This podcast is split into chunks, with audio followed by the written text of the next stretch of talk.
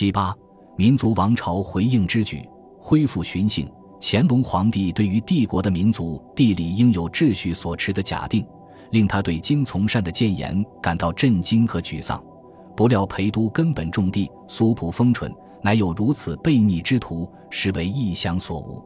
但如果金从善事件因其发生的令乾隆皇帝意想所无的话，那徐树奎被逆案就不能如此说了，因为它发生在江南核心地区。而江南及其居民的忠诚一直是受到质疑的。徐树奎和皇帝宠臣沈德潜是此案的共犯，只是证实了乾隆皇帝将江南视作诡计和悖逆的温室的先入之见。一七七八年十一月九日，在经历了一个多星期的思考后，乾隆皇帝公开对金从善事件作出回应。在一道长篇上谕中，他回顾了立嫡立长之遗害，接下来重申。我朝家法实为美善，我太宗世祖圣圣相承，为预定储位。接着，他将由康熙皇帝依正统宣布立储所导致的不幸事件，与他自己依据由乃父雍正皇帝所创立的秘密立储原则顺利即位相提并论。乾隆皇帝也透露出，他从乾隆初年以来，试图秘密挑选诸子中有能力继承清朝大业之人的种种努力。然而，因为朕此举，天下臣民无由共闻，未尝无切议朕为念念保卫，不肯立储。为了消除这种错误认识，乾隆皇帝公开宣布，一七九五年他八十五岁时会退位。从现在到那时还有十七年的时间，但不必担忧。乾隆皇帝承诺，如果在他七旬八旬万寿后，精力不济或无力勤政统治。他不会像唐玄宗那样把持权力，而会早一些退位。在做出了公开的承诺后，乾隆皇帝现在被迫要从身体上证明，在高龄之年，他并无未尽职责的危险。他正在积极行动，以保证平稳传位。心中有了这些目标，乾隆皇帝开始了四次大规模的巡幸：一七八零年到江南，一七八一年春到五台山，一七八三年秋到盛京。一七八四年春，再次到江南，又一次恢复巡幸，完全是对金从善上谏在政治上所附带影响的合乎逻辑的反应。尽管金从善可能认为他只是呈递了旨在加强王朝权力和稳定的改革规划，但他的提议也是对巡行和民族王朝统治及治理的合法模式的含蓄指控。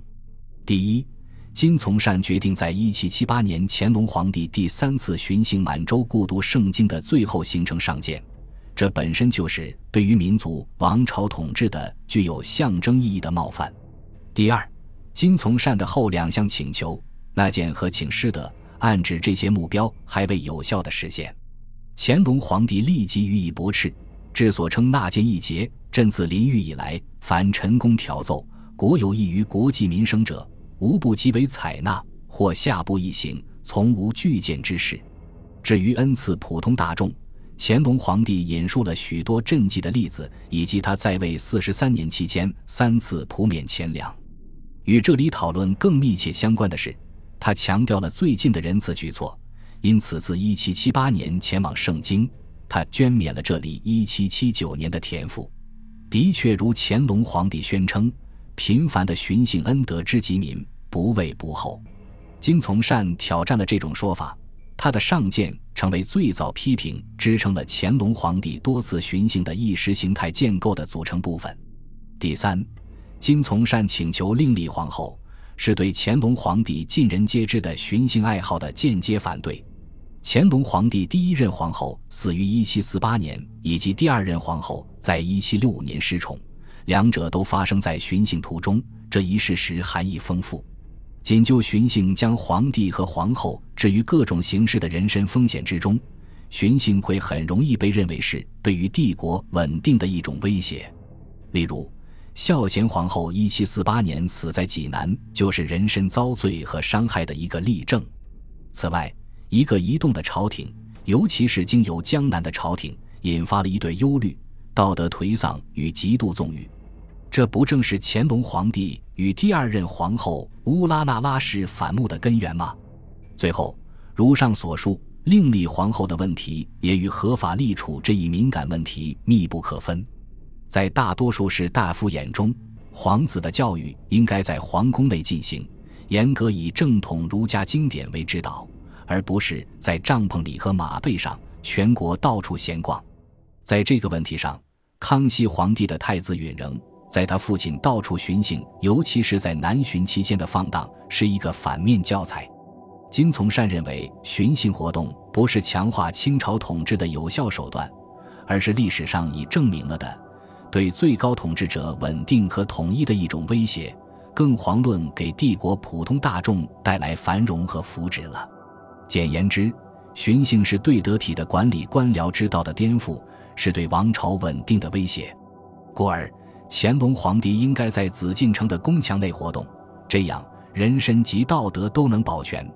乾隆皇帝当然不会被震慑住，他在一七八零年代又一次恢复巡幸，包括他的最后两次南巡，都是直接回应金从善对于民族王朝统治一些基本制度和意识形态原则的挑战。这些巡幸的时间安排可能是这一点的最明显证据。一七七八年十一月二日，徐树奎案和金从善事件发生仅仅一星期之后。也就是乾隆皇帝对两者公开表态的一星期前，大学士、属两江总督高进上奏，请求第五次南巡。一七七八年十一月二十一日，距离乾隆皇帝最终驳斥金从善不到两星期，他允江浙督抚等所请，定于一七八零年，即他七旬万寿之年进行第五次南巡。考虑到乾隆皇帝于一七七八年宣布。七十多岁时，若身体不济就会退位，那么后两次南巡时间的选定几乎不可能是偶然为之。乾隆皇帝在第五次和第六次南巡时，常常让人们注意他的年龄，为的是强调他的身体能胜任统治。在为第五次南巡所写的第一首诗的头一句，乾隆皇帝就宣称：“高龄远欲履劳心。”乾隆皇帝表面上是解释。已有年及一七六五年以后，圣母春秋日高，难在凤仪远立。不过，他也暗示，尽管自己已年逾古稀，但仍有精力再度南巡。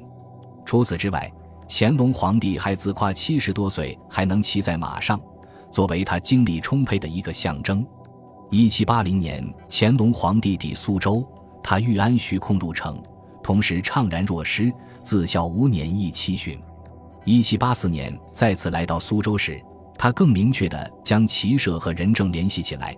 乾隆皇帝年岁日增，这一问题当然是与敏感的立储问题，这是金从善一七七八年上届的关键，关系密切，毫不为怪。一七八四年第六次，也就是最后一次南巡。从最开始就有意识的作为教会乾隆皇帝的潜在继承者及皇子们的民族王朝统治固有家法的入门指南。最后一次南巡，乾隆皇帝一离开北京，就写了一首诗，其中说：“蝎子更因绅士度。”在诗注中，他进一步阐释：“命皇子等随往观看，沿途水陆护从人等约束整齐，迎銮氏数新代制成。”通过此。皇子们要认识到，必如此后可言省方问俗。更为重要的是，乾隆皇帝宣称：若不能，不如罢巡幸之举，不耻而提面命矣。从这一角度看，真正的巡幸不是一套礼仪规定，甚或一种行政沟通的机制，而是皇帝行动主义和鲜活的民族王朝原则的合乎逻辑的结果。这引发大众的敬畏和爱戴。抵达杭州后。乾隆皇帝重申这一点，在此他写下了《南巡记》。很显然，乾隆皇帝所认为的真正称得上巡幸的标准是很高的。更为重要的是，乾隆皇帝视为真正巡幸是今时的行动主义、纪律、秩序的这些标准，被认为是源自军事领域，而这是征服者精英的专属。民族王朝例外主义这一有着军事意蕴的理据。解释了乾隆皇帝为什么坚持将巡幸和前线战士相提并论，亦有不如此，未可言难寻，而西施之事更不必言矣。这也解释了为什么骑射在乾隆皇帝的巡幸中一直是重要内容，甚至是在一七八零年代也是如此。例如，在一七八一年二至三月西巡山西时，乾隆皇帝回忆了自己的经历，如丁丑于大西门外亲遇胡使及侍臣交涉，由一人寅年，世皇祖于永安莽咖行为，有成命摄雄事。这些回忆提供了乾隆皇帝命皇子、皇孙及曾孙等虽为辛劳，已是无忘家法的动力所在。第三章已讨论过，随为不仅指每年木兰秋显，而且指所有的巡行活动。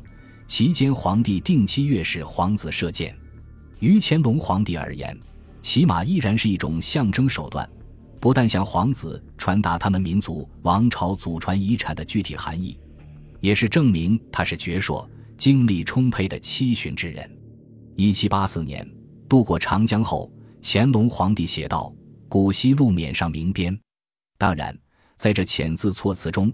乾隆皇帝的意图以及他行动的最后结果是完全相同的，为恰民情瞻比肩。然而，从诗作判断，乾隆皇帝有意将他骑马经过镇江府作为清朝统治之下南方与北方统一的象征。天堑长江南北界，一家今可此颜捐。通过1780年代恢复巡行，包括他最后两次南巡。乾隆皇帝寻求教育皇子们有关家产制继承的地理疆界以及保持他们的适宜手段，在这一点上，巡幸的做法不仅是乾隆皇帝为清朝立储做法辩护的一部分，而且也是对家产制特权的嵌入了民族意义的伸张。对于乾隆皇帝而言，勤勉和纪律整肃的美德毕竟乃民族所特有。这一点是乾隆皇帝通过与宋朝进行历史比较予以阐明的。本集播放完毕，感谢您的收听，喜欢请订阅加关注，主页有更多精彩内容。